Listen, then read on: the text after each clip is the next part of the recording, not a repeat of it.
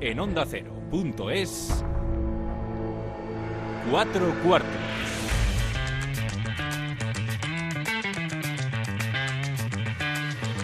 David Caz.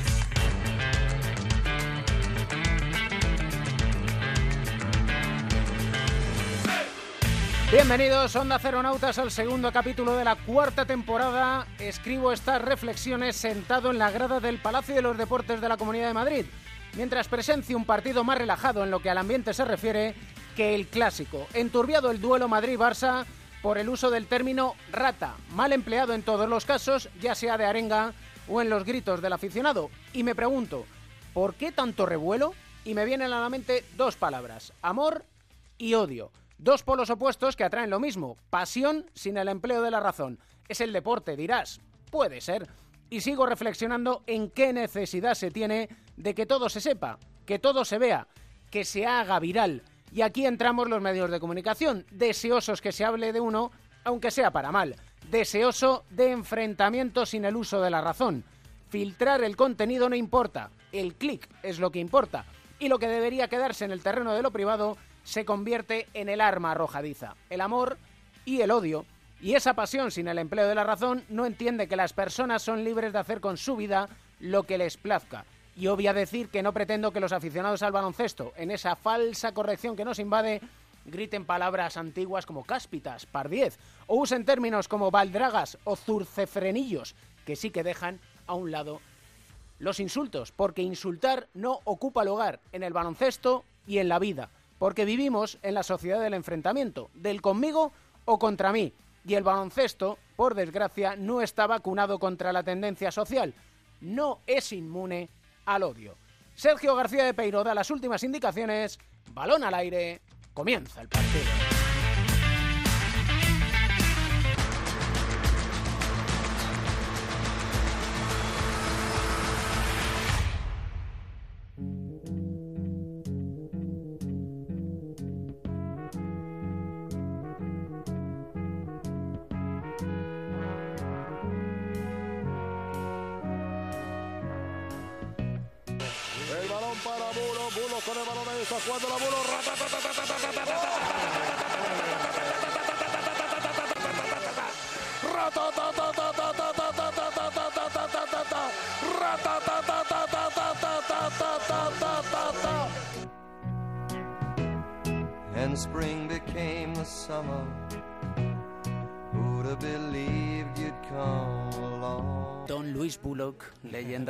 Baloncesto, ¿cómo estás?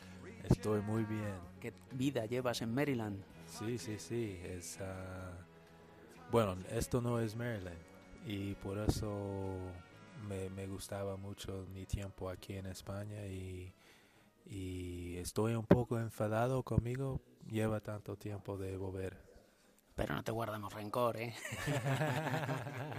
sí, es que e, en serio es, es increíble cómo, cómo pasa la vida, pasa rápido y con los niños y ellos está creciendo y mi peque tiene siete años y dice papá que yo nunca he visto España. Y, nunca he visto España. Yo digo, bueno, ¿en, serio, de verdad. Y estaba pensando y como suerte o no sé qué, cómo se va y llega un, un email de ACB preguntando el concurso de triples y ya estamos. ¿A qué te dedicas allí en Maryland? Después del baloncesto, ¿qué haces? Bueno, mucho tiempo con la familia y que con tres niños y mm, su calendario es, es mucho, mucho tiempo en el coche conduciendo y nada más de esto. Es, yo vivo bastante tranquilo, ah, tengo una empresa y ya está creaste una empresa tecnológica asesorando. Sí, sí, está todo bien y estamos creciendo. y ya está. Yo, yo, a mí era algo, bueno, diferente de baloncesto, pero también igual, porque hay que formar un buen equipo. Y bueno, hemos hecho y estamos creciendo y me da mucho alegro de hacerlo. Es decir, que aplicas a la vida lo que has aprendido en el baloncesto. Bueno, que baloncesto sigue en mi corazón, ¿sabes? Y como jugando con mis niños o también con mis amigos en la liga que, que tenemos y la, la baloncesto me nunca va a perder. Eres entrenador de tus hijas. Bueno, sí, ellos ellos uh, le gustan de jugar, pero le gustan más de bailar. Yo soy un papá de bailar ahora mismo. un papá de bailar. Sí, claro que sí, que cada noche después de que cenamos, cenamos ponemos música y mis que, que, tengo tres niñas y ellos empiezan y mi mujer también y yo digo bueno hay que ir con la fiesta no y que no faste la fiesta con lo cual no te ha dado tiempo ni tan siquiera echar de menos el baloncesto no bueno claro que sí. Bueno yo creo que a ellos les gusta mucho para bromear como yo bailar sabes y más que porque no ellos lo saben que no pueden hacer nada con mi baloncesto entonces utilizar como bailan. Eh, hay una de las frases ahora que dice lo de bailar de Mar Gasol en la celebración del título de campeón del mundo de España que dice yo no soy de baile soy de barra igual como yo. Tú igual no igual como igual igual para mí. Como padre ¿Qué aprendiste de tu padre que ahora tratas de enseñar a tus hijas? Uh, hay que hacerlo su mejor para que ellos tengan más éxito en la vida que tú. Y con mi padre he trabajado dos, tiene dos trabajos solo para que yo tenga la oportunidad de ir a un buen colegio y tener un buen entrenador y cosas así y a mí yo debo hacer igual para mis niños, mis niñas, que hay que trabajar bien y dar la dirección a ellos y, y, ya está. Y sobre todo que el éxito no llega de la noche a la mañana, que requiere un esfuerzo. Eh, hay que trabajar y trabajar y esto es nunca nadie no, nadie no va a darle nada, sabes. Y, y hay que trabajar por eso y, y esto es una de las cosas que yo digo mucho en nuestra casa. Yo no sé si por las redes sociales, que es todo muy inmediato, se nos olvida o a los jóvenes se les olvida el hecho de que no todo es inmediato. Sí, claro que sí, que esto es el mundo que vivimos, ¿no? Que queremos ya. Y pero no no pasan así. Que yo yo digo, bueno, yo he llegado en en Europa y tardaron un poco tiempo a llegar a un momento de se puede conseguir títulos sí, sabes que pero hay, es trabajar dentro que hay que hacer ¿Recuerdas cuando llegaste aquí a España? Porque estabas en Italia. Sí, sí, yo, yo recuerdo mucho. El primer partido contra el Tau a final de temporada y tiene un muy buen equipo con Albert Bennett y Scola y jugadores así y, y, yo recuerdo mucho. Escola sigue jugando y vaya como juega. Juega bien, ¿no? Como 39, 39, 39. sí, años. Eh, bueno, es que es un hombre listo, ¿no? Que no salta mucho, entonces hay que ganar de suelo, uh -huh. así, con su cuerpo, sus movimientos y, y juegan así. Oye, que con 39 hay un chavalín también que sigue jugando que se llama Felipe Reyes. Sí, sí, es, es mi hermano español. Es que, bueno, es, es divino. Felipe es divino, es, es, es, el mejor. ¿Qué recuerdos tienes de, de esta etapa en el Madrid que vivisteis mucho? Además, cuando empezaba ahí un poco el título de la, de la ULEB, la vuelta a la Euroliga, Joan Plaza.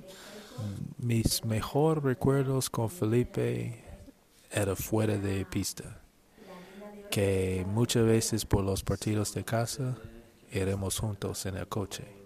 Entonces, por los 45 minutos, algo así, de, llegar al pabellón, que estamos, es un chaval de, de Estados Unidos y un hombre de España, que están juntos, hablando, pensando de equipo, cómo podemos ganar, cosas de vida, sabes que esto es, me, me, me recuerdo mucho. Hay una cuestión que yo no sé si tú esperabas que se te, se te quisiera tanto. No, no. Porque yo soy un niño de un pueblo muy pequeño y yo no pensaba que, que voy a vivir en España y, y bueno, eh, tener un carrera que, que me ha tenido, pero pensaba, eh, empieza con el amor de, de baloncesto. Sergio Yul, tú coincidiste justo un par de años con él. El otro día miraba y decía, 25 títulos lleva Yul con 31 años. Sí, es, es un racha increíble, increíble. Me da mucho alegro de haber él con, con tanto éxito, porque era, era, mi, era mi joven jugador, ¿sabes? Cuando llegaba a Madrid yo sentaba que, que era, era mi joven, ¿sabes? Y cada día llega el entrenamiento para mejorar, ¿sabes? ¿Qué te parece que le dijera que no a la NBA? Bueno, tiene el talento para jugar a fácil. Tiene todo, todo, todo lo que, que necesito a jugar ahí. Pero con, como he dicho, 25 títulos, ¿qué es la NBA? ¿Sabes? y para cerrar el cuarto, como bailas mucho, quiero que nos recomiendes una música para que también nosotros bailemos en este fin de cuarto. Oh, bueno, vamos a ver que, que seguro que mis niñas tienen música para, para esto y yo solo debo sentir que no, no puedo pensar en uno específico.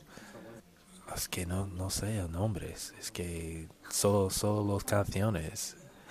Yo soy muy, muy malo. Por eso bailo mal. Un placer y muchas gracias. Nada, gracias a ti.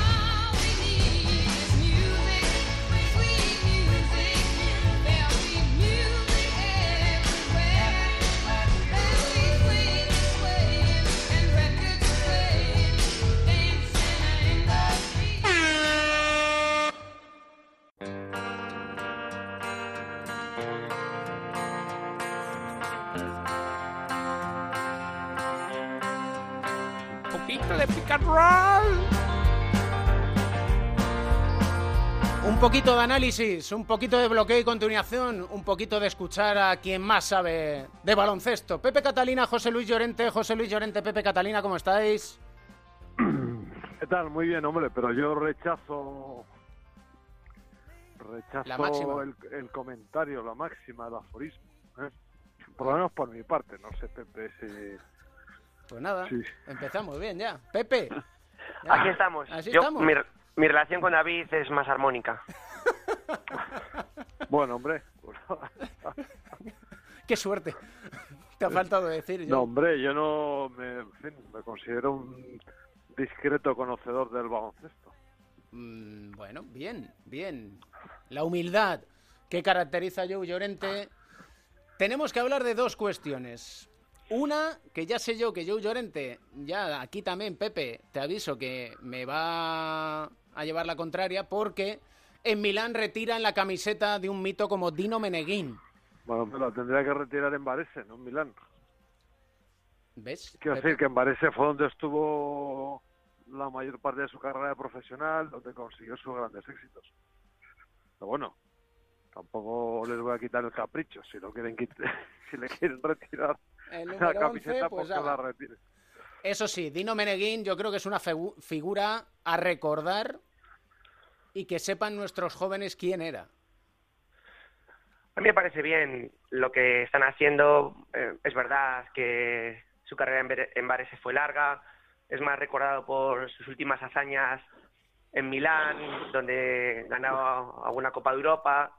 Pero me parece un buen gesto. Afortunadamente hay cosas en Europa que se han importado a la NBA que son muy útiles y que dan mucho sentido a las cosas, como es la retirada de camisetas, que antes no se podía hacer por la vieja numeración que había del 4 al 15, ¿no? Si empezabas a retirar camisetas, en algunos clubes hay varios jugadores que las tienen retiradas, pues habría problemas luego para asignar los dorsales. Con la nueva numeración hasta el 99, tipo NBA, esto es más fácil, incluso hay franquicias NBA que tienen unos cuantos números retirados, y me parece una manera eh, visible y palpable de, que la memoria de, de una leyenda pues eh, permanezca muy presente, ¿no? Si no, eh, Meneguín pues sería recordado por los que le vimos jugar, por los que en este caso jugaron contra él como yo, que fue un privilegiado, bueno, los que fueron un poco contemporáneos a su época. Ahora cuando tú ves una camiseta mm, retirada y normalmente pues tiene su plasmación en, en el techo de un pabellón o en alguna parte de, un pabellón donde jugó, pues eso sin querer ya a las nuevas generaciones les invita a preguntar quién era, a, a los que ya se le, les conocíamos, a seguir teniéndole presente, me parece un, un gesto muy bonito y, y creo que es súper merecido para uno de los grandes del baloncesto europeo. Sí, hombre, estoy muy de acuerdo. Dino Meneguín fue un jugador extraordinario. Un, un tío duro dentro de la cancha. Era. Eh, bueno, estado pensando que no he encontrado ningún jugador que se le pareciera ahora en la actualidad. Eh, y bueno, era una especie de 4 o 5 de aquellos que había en aquella época que. eh, bueno, pero él, él, él era corría mucho, eh, pero también era un gran defensor, era muy rápido para la estatura que tenía, era muy fuerte. Eh, Bueno, era todavía más fuerte que Fernando Martino, una cosa parecida, ¿no? Eh, y jugando, pues eh, alcanzó grandes triunfos en sus equipos. Hombre, yo digo lo de Varese porque yo creo que con Varese ganó cuatro o cinco Copas de Europa y, y fueron sus grandes momentos. El Varese jugó en un decenio, creo que jugó las 10 finales de la Copa de Europa y ganó 4 o 5, no Mm. recuerdo muy bien. Y eh, con la selección italiana también. Fue campeón de Europa, fue medalla de plata en los Juegos de Moscú. En fin, un jugador extraordinario y que por supuesto merece, eh, merece que se le recuerde. y que yo me atrevería a añadir, y seguramente por eso, Joe, tú no has tenido, la, digamos, no, no, no te ha venido a la mente el poder hacer una comparativa ahora con nadie que esté jugando en Europa, porque seguramente los jugadores, mejores jugadores en Europa, en su puesto está la NBA. Yo creo que Meneguín, en los veintitantos que le hubiera pillado ahora, seguramente hubiera sido un jugador de NBA en la NBA actual, no la de antaño, pero sí en la actual, por el, porque era el, el pivot rocoso, duro, con conocimiento del juego, como tú decías, también con posibilidad de abrirse a hacer algún tiro. Sí, pero ahora en la NBA es que no se juega así tampoco, quiero decir, que es que no, ese tipo de jugador tampoco hay, ¿no? O sea, no, tienden a abrirse, ¿no? Los cuatro tienden a tirar más de tres que otra cosa, ¿no? Bueno, no sé, en fin. Sí, bueno, poco- mira, eh, tenemos un ejemplo de un jugador que yo no quiero decir que sea como Meneguín, porque las comparaciones son odiosas y más a este Sí. nivel, pero mira, yo creo que el último que se ha marchado de aquí, que, que es un jugador interior, pero que, y que eh, aunque tenga posibilidad de abrirse alguna vez, eh, juega más por dentro, es Poirier, el del Vasconia, que está en los Celtics, ¿no? Que es un, un jugador interior rocoso, fuerte, y, y que bueno, que de momento eh, juega más cerca que alejado. Entonces todavía hay alguno, pero es verdad que, que la NBA actual pues es, es difícil encontrar pivots puros. Entre 1970 y 1979. Esos 10 años fueron finales de la Copa de Europa, 5 títulos, 69-70, 71-72, 72-73, 74-75 y 75-76. Vamos, ¿Sabes también lo que pasa? Que Varese es un, un club eh, que ya ha sido azotado por crisis económicas, que mm, seguramente tenga poco que ver con lo de antaño, y el, el Milán actual pues está floreciente, ha- ha evidentemente ha cambiado de propietario, han pasado muchas cosas en todos estos años de historia desde que él jugó, pero bueno, está en un momento donde se pueden permitir, ¿no? Tienen, son, Estoy de acuerdo, ¿no? ¿no? Estoy de acuerdo con lo que está diciendo, ¿no? son un buen escaparate a día de hoy. Parece la comarca experimentó un gran crecimiento económico coincidiendo con el crecimiento del equipo. O sea, pr- probablemente lo primero condujo al segundo y cuando comenzó la decadencia por diferentes circunstancias, eh, me imagino que el equipo no podía mantener a los grandes jugadores con aquellos sueldos eh, extraordinarios y el equipo se disgregó.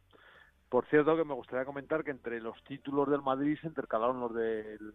Perdón, entre los títulos del Barça veces intercalaron del Madrid, Mm. entre otros equipos, pero vamos, mayoritariamente el gran rival aquellos años de, de Varese a partir de la llegada de Walter Serbiak fue el Real Madrid. Con duelos Y míticos con de- precisamente sí. Sí, y a partir de la llegada de Serbia, eh, pues eh, yo creo que el Varese no sé si tiene dos o tres títulos y el Madrid tiene tres. El último de los cuales se consiguió con una eh, participación imprescindible de este humilde servidor de ustedes, comentarista de bloque y continuación. Y que, y que dice que no sabe mucho de baloncesto. ¿Sabes lo que pasa? Que yo creo que eh, Joe, que es un erudito, eh, tiene Sí. muy presente lo del elogio de Vilita. Claro, claro. Entonces, bueno, yo, yo agradezco la, el, el que haya, se haya unas buenas palabras y, y que eh, se reconozcan cosas positivas, pero bueno, tampoco es mejor ma- manejarnos en parámetros de humildad. Sí, no hace falta llegar a los parámetros de Obradovich y sus gritos, pero así un poquito de aquello de... ¿Cómo era aquello de la zanahoria, no? Dar, dar y quitar. El- el- sí, sí, el palo y la El zanahoria. palo y la zanahoria. Pues eh, en esas estamos, que por cierto, eh, yo estoy un tanto entristecido porque no hemos hablado del clásico en sí, sino que se ha hablado de lo que ha rodeado al clásico. Bueno, pero esto en, en la época en la que vivimos ahora mismo, eh, donde las cámaras están en todos los sitios, donde las redes sociales eh, están que arden las 24 horas del día, pues eh, al final ya el partido tenía eh, el morbo de la vuelta de, de Mirotic en, en el partido oficial de Euroliga y la imprudencia, no le conozco, eh, pero la gente que le conoce me habla fenomenal de la imprudencia que tuvo el médico del, del Real Madrid o el descuido que tuvo a la hora de hacer ese comentario, pues ya hizo el resto, ¿no? Así que bueno, esperemos que todo se aprenda. A, mí, a médico me pareció anecdótico porque esos son códigos de conducta internos y probablemente de, de broma. O sea, si uno se fija cuando los cuando dices los jugadores se van y se van ahí como riendo, como diciendo, se ha pasado siete pueblos. Pero bueno, que esto pasa mucho en los vestuarios. Eh, Sí, pero tú lo has dicho, Joe, en los vestuarios de puertas para adentro. Eso sucedió en el vestuario de puertas sí, para afuera. sí, ya, ya, pero y, lo y se, y se lo cosas, lo- y se dicen cosas peores, y se dicen cosas peores. Claro, yo creo que hay que tener... sí, pero, pero, que, pero que realmente no son cosas sentidas o duraderas. Ya, pero la cosa, no está la sensibilidad en la calle como para... Pero lo que no sé es que hacía una cámara ahí, es lo que no tiene, tiene ningún Pues te, lo- sentido, te lo, te lo he dicho antes, que ahora hay que tener mucho cuidado, porque Ya, hay cámaras en bueno. todos los sitios, hay, hay un acceso... A mí me a- pareció a más lamentable el comportamiento del público. ¿Qué quieres que te diga? Y, y, y bueno, escribí de ellos, aparte escribí una larga crónica acerca del partido, que David Camps no ha leído una vez más. Y, eh, y bueno, me pareció mal, muy mal que el público denigrase continuamente a Mirotic, que habrá tenido sus razones para irse del Madrid, pero bueno, se ha ido y ya está. No es cuestión de, de insultarle de forma continua. Y para manifestar el descontento que tiene uno y para animar a su equipo no hace falta recurrir a las injurias, teniendo en cuenta además que lo que define a los grandes países, a las grandes naciones es la educación, así que tenemos que hacer todo lo posible para, para conservarla. Entonces, cualquier manifestación de este tipo me desagrada profundamente. Ya me desagradaba cuando jugaba, ¿eh? cuando había un sector radical de la afición que se ponía, en vez de animarnos a nosotros, a insultar a otros compañeros y no, bueno, me, eh, no no solamente me desagradaba a mí, sino también al resto de, mi- de mis compañeros que en, que en ocasiones pues nos, nos disculpábamos con los rivales, ¿no? Como diciendo, "Eh, chico, pues mira, lo siento. Para Porque que, bueno, es, así, es un poco así, ¿no? para que usted se entere, José Luis Llorente, ves, Pepe, ahora se lo voy a devolver, que siempre Estoy seguro hay, que has hay leído, un- estoy que hombre, su crónica. Hombre, Estoy claro que he leído su crónica, como que... Mientras la- hablaba yo, has cogido y te has metido en internet y has estado echando un ojo. Disculpe usted, aparte de que Ah, tengo una dime. cuestión que se, hay una aplicación que se llama Pocket, que sirve para ir guardando artículos que tú quieres usar. Y el Real Pues Madrid no sé por desnuda al Barcelona, este le tengo guardado y tengo aquí el móvil a mano. Pues y porque, por- porque lo tengo preparado para terminar. Entonces, porque tú dices que no, claro que se habló, mirado ahí lo tienes. Has hablado un poquito, pero yo iba aquí a colación del final que dices, en lugar de animarnos nos hacían sentir incómodos y hasta obligados a mascullar una disculpa en pleno partido, en torno a los insultos. Dice que se puede arropar a tu equipo y manifestar tu diferencia de criterio sin necesidad de denigrar a nadie y de dar un pésimo ejemplo. La educación es el bien supremo que tienen las sociedades. No lo echemos a perder. Yo recuerdo de pequeño, en el carné que tenía de socio, del estudiantes, lo puedo decir, no hay problema, que detrás, en el reverso, ponía rivales dentro de la cancha, amigos fuera de ella. Y es algo que creo deberíamos recordar siempre, que la rivalidad debe existir, que es algo muy sano, la diferencia de criterio también, y que la amistad debe estar por encima de todo. Bueno, muy y, si- y si no hay amistad, porque eh, no tiene por qué haber amistad en- entre rivales, no todo el mundo tiene que ser amigos unos de otros, pero al menos sí que tiene que haber respeto. Y eso es eso es innegociable. Sí, sí, estoy absolutamente de acuerdo. Pero, pero vamos, que, que aparte de eso me gusta llevar un poco el partido, aunque yo creo que ya no tenemos tiempo. ¿Mm? Pero ¿no? también está bien que recordemos estas cosas, ¿no? Es fundamental el recordarlo. Sí, sí, no. porque- Es, es- es más importante que el partido sí. Pues sí, tal cual. Dos sabios del baloncesto como ustedes que siempre tienen un punto que mejorar. Palo y Sí, señor. Igualmente. Un abrazo fuerte a los dos. Un abrazo. lonely tonight.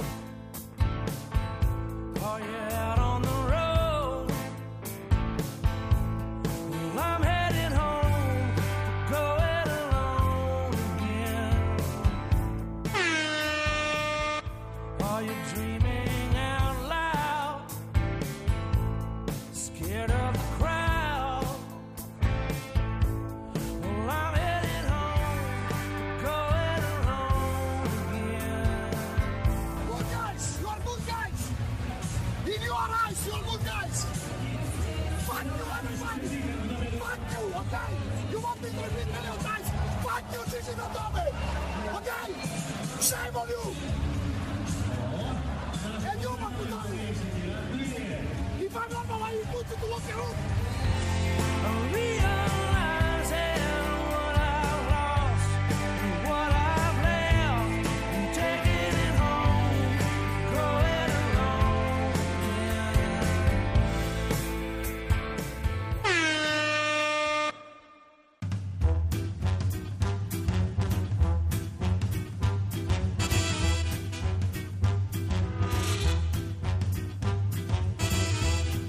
Es uno de los sonidos que más nos ha impactado y que más, como decía en la entrada, viral se ha hecho. Esa bronca de Zelko Obradovic gritando ese fuck you, shame on you, Datome, y no solo con Datome, sentía vergüenza. Y creo que es digno de análisis en nuestro diván de Beirán, nuestro rincón de psicología del deporte con el maestro José Manuel Beirán. ¿Cómo estás, José Manuel? Muy bien. hay que poner en situación.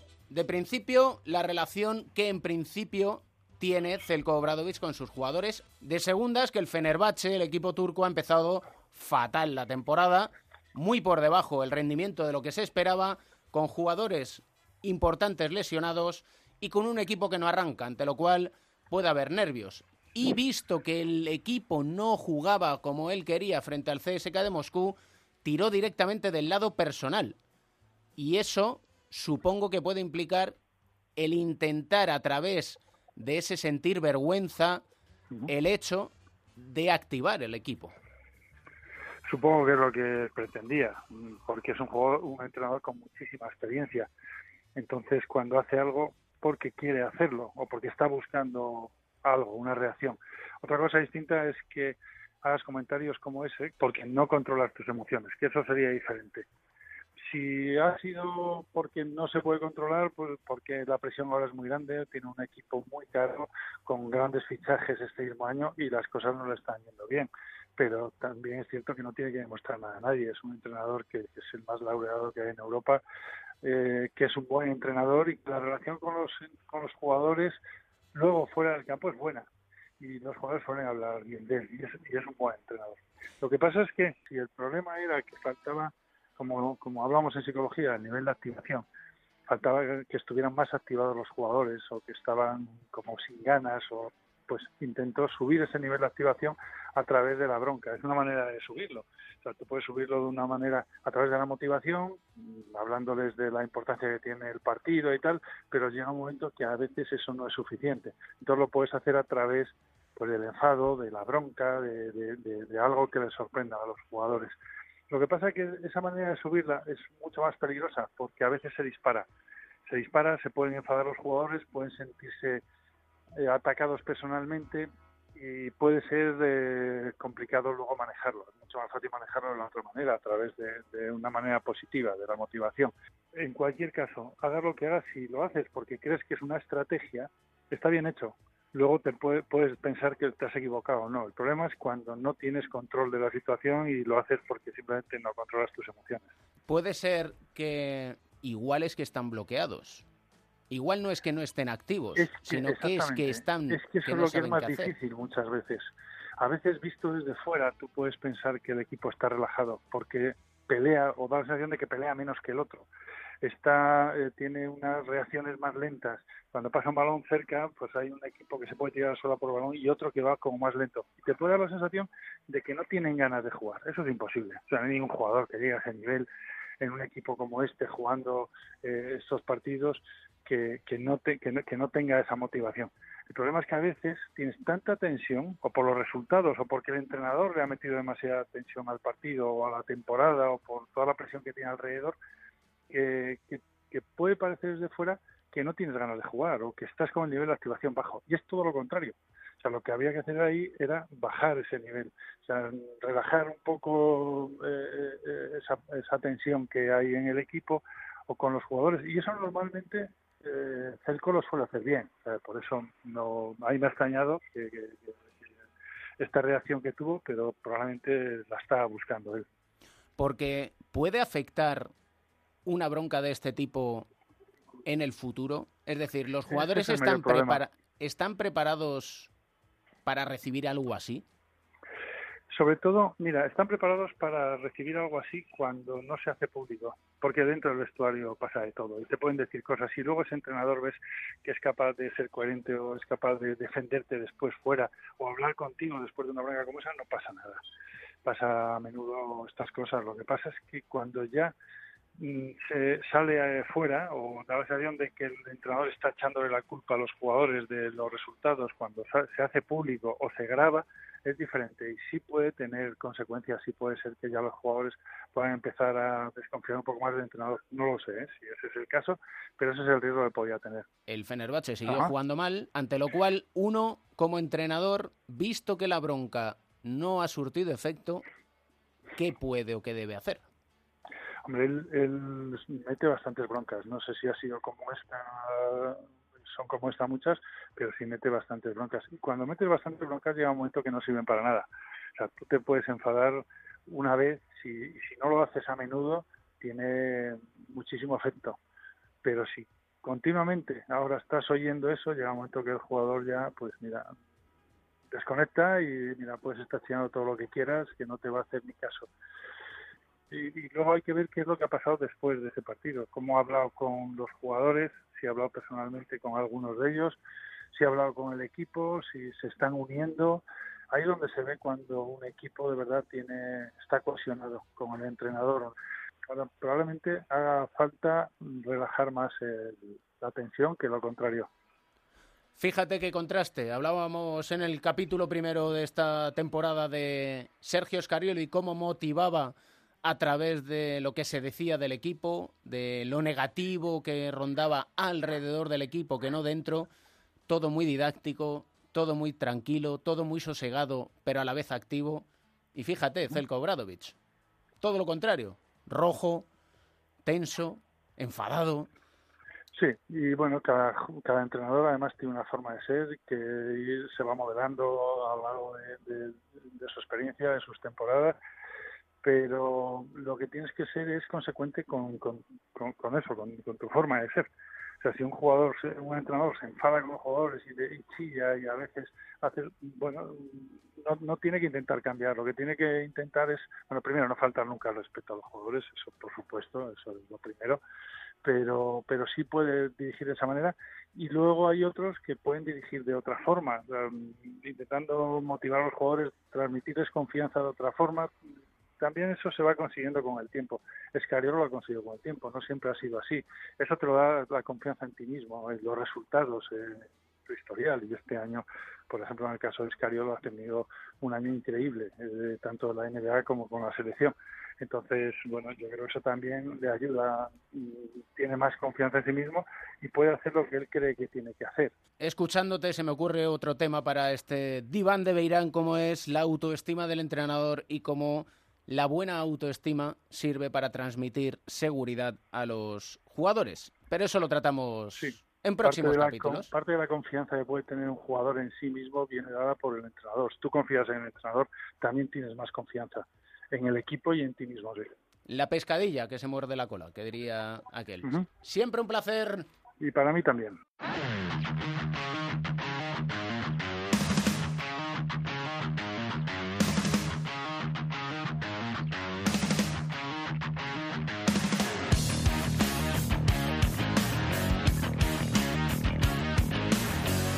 Somos muy insistentes aquí en Cuatro Cuartos a la hora de hablar de oportunidades para nuestros jóvenes valores. Dani de la Rúa, campeón oro en Finlandia 2016 europeo sub-20, que se crió en la cantera del Real Madrid y que ahora está en Le Plata, en la Roda. Dani de la Rúa, ¿cómo estás? Hola, bueno. ¿Vamos bien? Sí, sí, muy bien. Tuviste que ir a Zuqueca, a tu pueblo, a la EVA, para no dejar el baloncesto. Sí, bueno, ha sido un verano bastante difícil. Eh, pensaba que, iba a tener ofertas de Leporo de, equipos de más arriba o de tabla media y bueno, han querido fichar a jugadores que no son nacionales o que tienen más caché que un jugador nacional de 22 años y, y bueno, pues no tuve otra opción que en agosto no tenía equipo y, y Azulca me dio la oportunidad de, de poder seguir entrenando y jugando al a, a lo que me gusta, vamos, que es el baloncesto. Porque en el 2017 llegas al Canoe, haces Sí. dos muy buenas temporadas con el Canoe. ¿Por qué no sigues en el Canoe? Bueno, creo que son temas de, de directiva dentro de, de Canoe. El entrenador quería que siguiera, el segundo entrenador también quería que siguiera, pero bueno, hay algún directivo que, bueno, que no es directivo, pero que no le gustaba mucho cómo, cómo jugaba o cómo era y, y bueno, no quería que, que siguiera yo. Y de repente dices, ¿qué pasa aquí?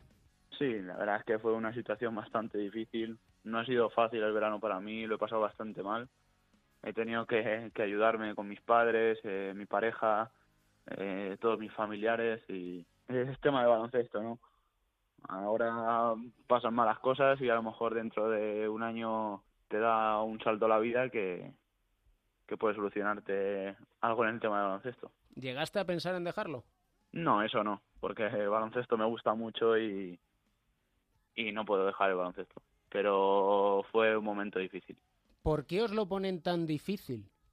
Pues esa es la duda que, que también tengo yo. Eh, yo creo que tenían que que tendrían que dar oportunidades a, a la gente de aquí, a la gente de España. Prefieren fichar a un americano que viene de NCA y, y jugársela a que le salga bien o le salga mal. ¿Y a qué se debe? Si no lo sabes tú, yo tampoco, porque eh, ya sabes, eh, cada club tiene su teoría y, y bueno, yo ahí no me meto, pero yo creo que deberían dar más oportunidades a la gente de aquí para, para luego eh, poder ganar un oro en un mundial, por ejemplo. Tenemos que encontrar el relevo. El relevo está en, en ti y en jugadores de tu quinta. Sí, yo me acuerdo en Junior decían, nada, Santi Justa no creo que llegue a nada, tal, eh, ACB no puede jugar, mira, fichó Bradoiro, Moncho Fernández apostó por él, eh, jugador joven, y mira ahora. Yo creo que uno de los jugadores más prometedores de, del baloncesto español. Tanto como que el Real Madrid mantiene sus derechos. Sí, es lo normal. Es un jugador que tiene mucha calidad y, y bueno, no hay que dejar escapar nunca. Ojito, eh, que te que no te pierdo, no te pierdo la pista. Estoy convencido que poquito a poco, granito a granito, al final tendrás recompensa. Muy bien, muchas gracias. Tenemos que acabar con una canción que nos recomiendes. Te voy a decir superpoder- superpoderes de Leiva. Ella tiene superpoderes, lo lleva en la frente. ¿Por algo en especial? este. No, me gusta mucho Leiva y es una de las canciones que, que más me gusta de él. como una serpiente. se derrumba en un segundo. Un día nos tienes que contar por qué te viene la pasión por el baloncesto. Mi familia siempre, siempre ha estado relacionada con el baloncesto. Mi padre jugó al baloncesto en alto nivel aquí en España. Y bueno, mi hermano pues siguió los pasos de mi padre, pero no quiso salir de Azuqueca. Pues yo no te- tenía otra opción. Al final mi padre, mi hermano, mi tío, eh, todos han jugado al baloncesto y, y bueno, lo llevo en los genes. Lo llevas en los genes y es que, bueno, les has visto jugar, ¿no? Mucho. Sí, ¿eh? sí, sí. Desde que era pequeñito. Se le daba bien, ¿eh? Eh, muy bien. Dice, ¿qué, qué te voy a decir yo, no? a ver, ¿qué voy a decir yo de mi padre o de mi tío? De... Orgulloso es lo que está tu padre seguro de ti. Sí, yo de él y vamos. Siempre, siempre estar orgulloso. Un abrazo enorme, Dani. Muchas gracias. Un abrazo.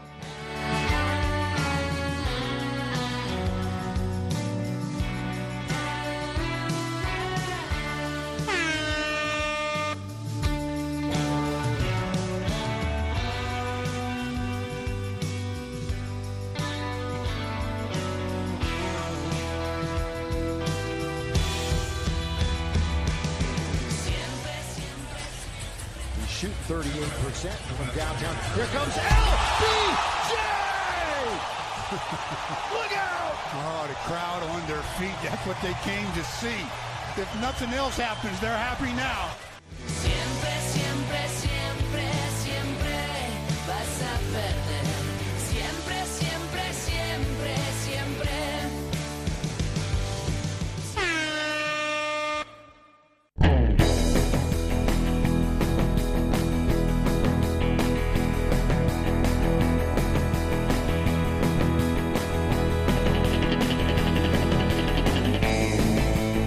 Último cuarto en marcha, Liga Femenina, Melotero, ¿cómo estás, Gallego ¿Qué- de Pro? ¿Qué pasa, Cans? ¿Cómo andas? Pues muy bien, la verdad. Sobre todo, muy contento porque tenemos una gran protagonista de nuestro baloncesto. Bueno, es campeona de, De, de todo, casi todo. de casi todo. Vuelve la Liga Endesa femenina después del parón de la selección y tenemos una protagonista yo creo que de lujo, ¿no? Una, una jugadora que, que está en ese momento de dar el salto a ser una de las jugadoras importantes de nuestro país. Lo ha ganado todo con las ca- categorías de formación, oros y tiene tres oros y dos platas. Ha estado en el Mundial de España 2018 con la absoluta, la jugadora más joven de ese roster. Fueron medalla de bronce. Estamos con Belén Arrojo. Y en el horizonte, ahí en el horizonte, ese sol naciente de Tokio. Belén, ¿cómo estás? ¿Qué tal? Muy buenas. Todo bien, ¿no? Sí, muy bien, muy bien. Después de, de este pequeño parón que hemos tenido, pues con las cargas, con las pilas supercargadas y ya pues vuelta a los entrenos. Y en el Guernica, Lointec Guernica, que es una de las sensaciones esta temporada. Sí, no, muy contenta de, de estar aquí, de formar parte de, de este club y bueno, con todas mis compañeras, la verdad que, que somos un, un equipo tanto dentro como fuera de pista y eso al final luego se nota de cara a todos los partidos y, y al buen feeling que hay jugando. Bueno, Belén, tú has tenido una carrera eh, un poco peculiar, ¿no? Eh, te fuiste muy joven de tu casa, es cierto que eh, estabas en Cadí, en la SEU, haciendo protagonista, decidiste dar, tú no lo llamas un paso atrás, pero te fuiste un recién ascendido como el San Adrià, después vas al Perfumerías Avenida y ahora Guernica, ¿por qué? Sí, bueno, mm, al final pues he ido, eh, no no sé, cogiendo, ¿no? Por así decirlo, todas las oportunidades que me han llegado.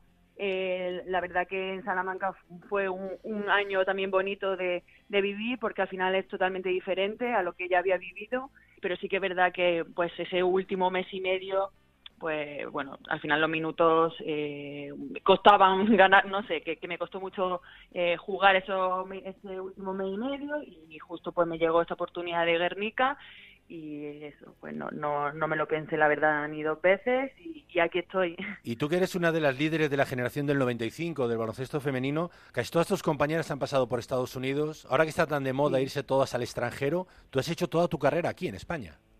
Sí, mm, yo tuve mi, la oportunidad de irme a Estados Unidos. Yo salía del siglo XXI y, y, bueno, no sé, decidí, yo tenía bastante claro que quería estar aquí en España. Mm, sí que es verdad, no me arrepiento de nada, pero digo, bueno, a ver cómo hubiese sido si me hubiese ido o cómo hubiese llegado o no sé cómo, qué hubiese sido de mí, claro, al final nunca sabes. Que al final vivir la experiencia allí en Estados Unidos, el inglés, eh, eh, todo, bueno, cómo viven allí el baloncesto, pues seguramente es una pasada, pero también aquí hay otras muchísimas cosas buenas que no la tienen ahí en Estados Unidos. Entonces Eh. decidí quedarme. El nivel cada vez es más alto de nuestra liga. Claro, también, también eso en la final.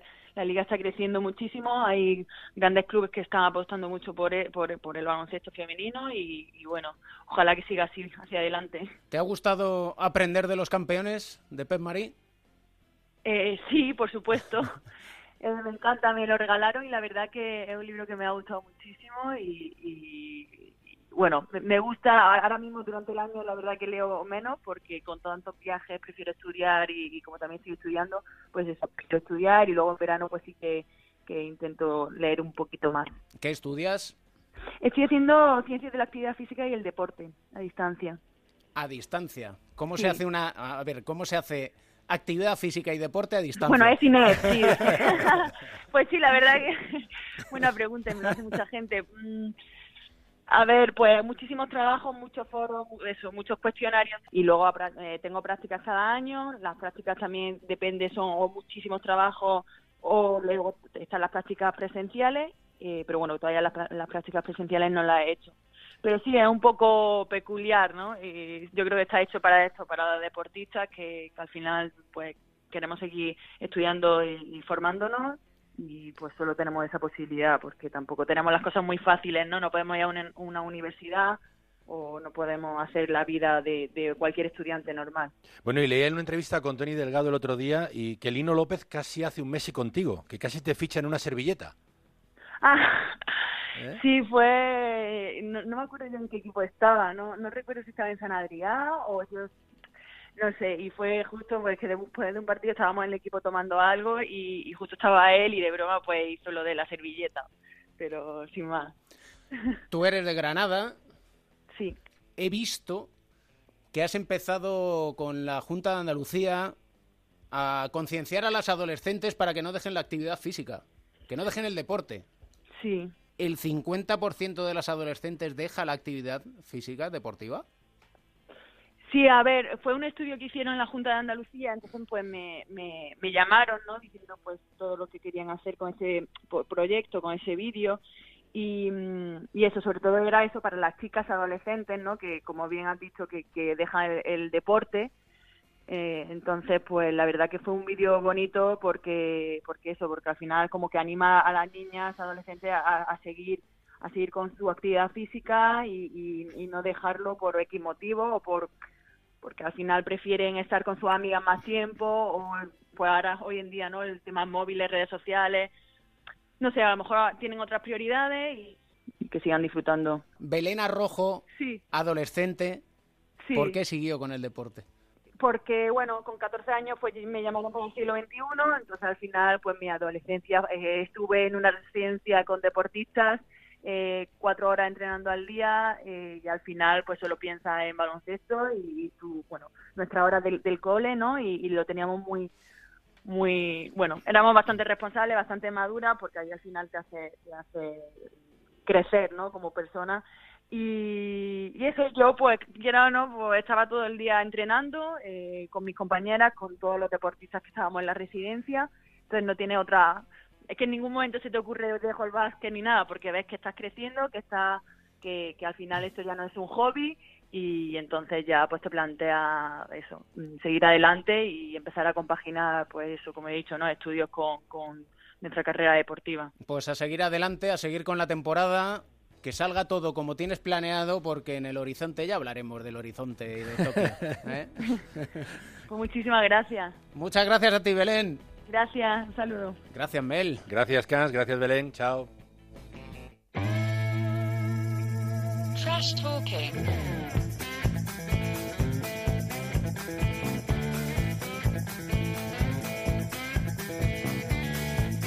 ¿Qué haces, Pereiro?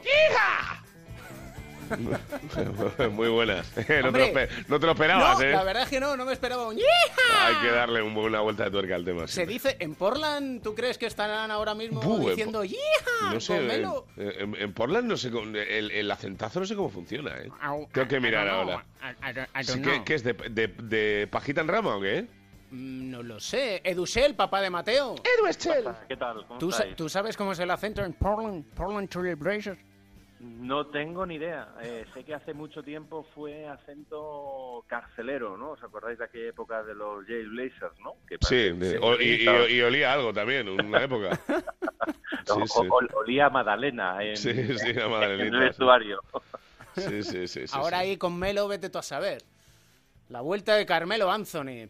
Bueno, Carmelo, eh, y aunque no es el prota de hoy, tiene para mí una de las historias de supervivencia de la NBA. Hay que recordar que se crió en un barrio que directamente le llamaban la farmacia por la cantidad de drogas que había en, en la calle y su madre se dedicó a limpiar las calles, las, eh, los pasillos de la universidad para buscarle a su hijo una plaza eh, universitaria y que pudiera alejarse de las calles. Así que vamos a ver qué, qué le depara a Melo esta A- a- mí lo que me hace gracia es que lo fichan y no, no sé la necesidad que tendría Portland, pero ponerlo de titular directamente. No sé yo, ¿no? hombre, eh, igual ya que fichas a la estrella, ¿no? Bueno, eh, no, ellos, sabrán. No sé, Portland me parece un poco caos de equipo. Luego es verdad que luego se te presentan en playoffs o algo por el, por el estilo, le da un susto a cualquiera, pero...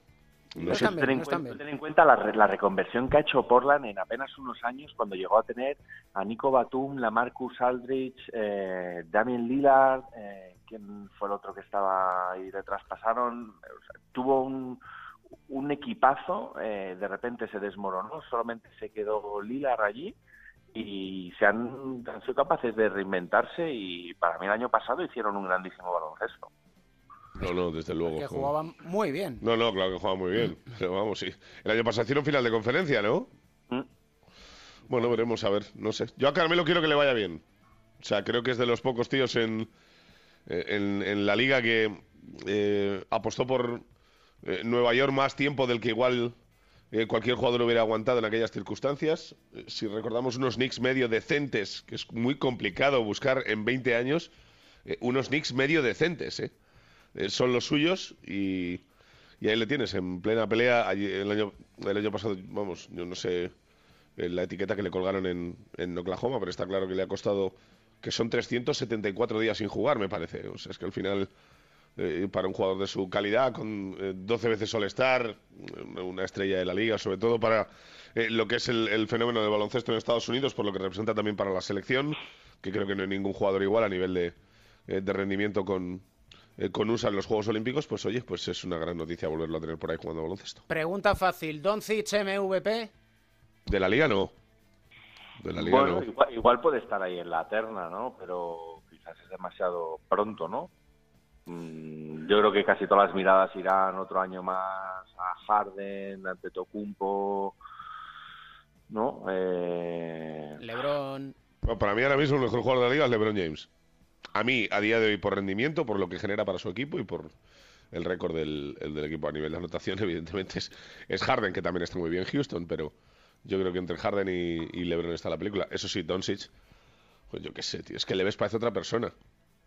O sea, no sé, es que eh, Cristina que le gustaba, si- siempre lo recuerdo, que, y lo sabe David, que le gustaba ir a verle aquí al palacio, que era un niño así, delgadito, eh, con cara de, de hola, ¿qué tal? Sí, bueno, quiero ir a la mochila, no quiero ir a casa, tengo que estudiar, ¿sabes? O sea, no sé, así como muy dejado. Y ahora le ves un maromo de padre muy serio mío, va vacilando a la gente en Estados Unidos. A ver, ya fue una vergüenza que el año pasado no fuera All-Star, ¿eh? Lo que pasa es que yo creo que los americanos le hicieron pagar la novatada. Y yo creo que este año, pues nada, entre las declaraciones de LeBron del otro día, dice, ya os dije que es un auténtico pi. Pues ahí le tenéis Tal gestionando. cual. Y la otra, Tristán ya no está Tristón. Ah. ¿Qué hace Tristán mandándole globitos a Chloe? Tristan es un desastre, ¿Eh? tío. Es peor, es peor que nosotros de resaca, tío. O sea, que te coges ahí, pones a mirar el móvil ahí, a ver, es- eh, con esta hace que no quedo tres meses, con esta hace que no quedo siete. La reconquista. Joder, madre mía de mi vida, pobrecito. Ay, Nah, Tristán. eso no- a ver, la única manera que tiene de solucionarlo es una lancha motora de esas que le gustan a él. Y, y venga, pelillos a la más, ¿sabes? No sé. Edu, tu ídolo es un desastre, ¿eh? Tristán es el de la humanidad. Y en el rincón de Mateo, ¿qué nos trae Sedusel?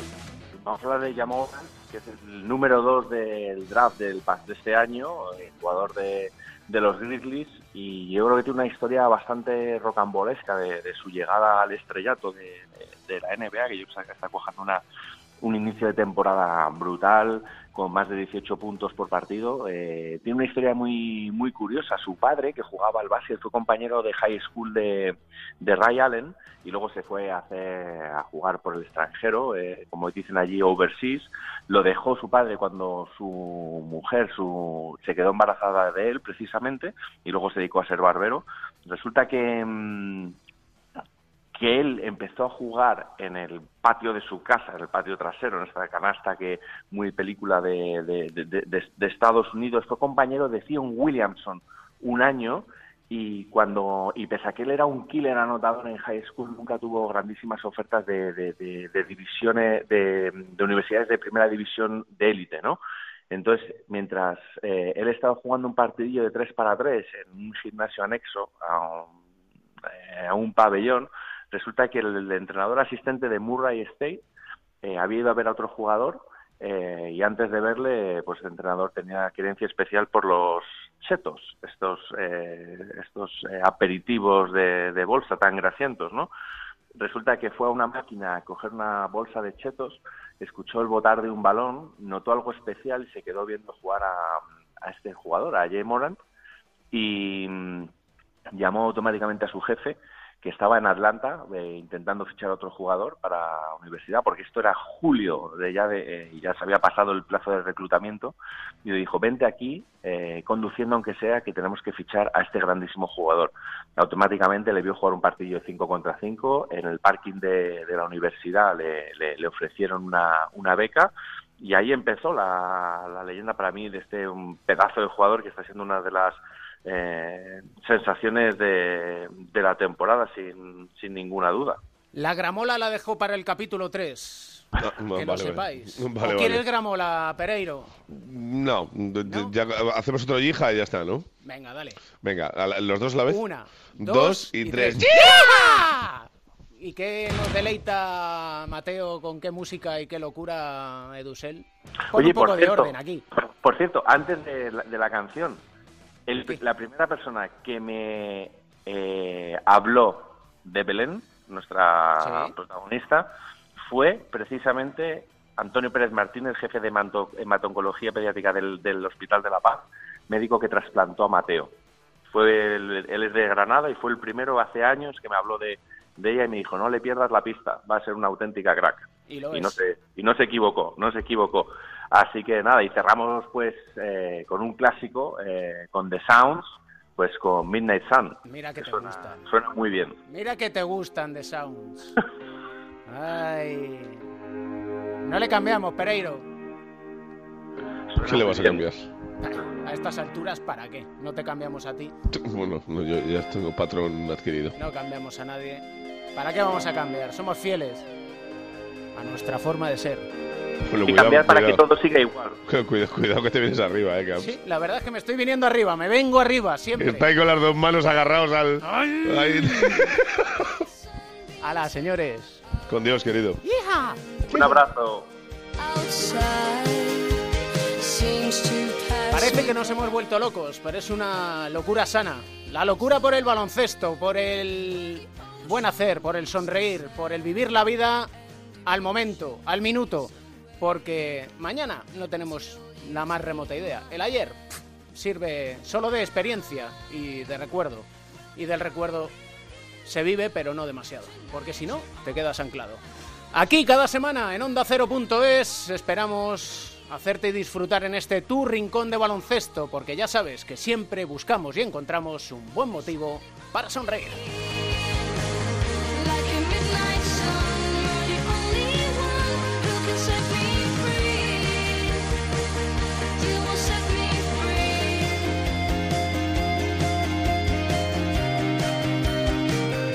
El baloncesto se juega en cuatro cuartos. David Camp.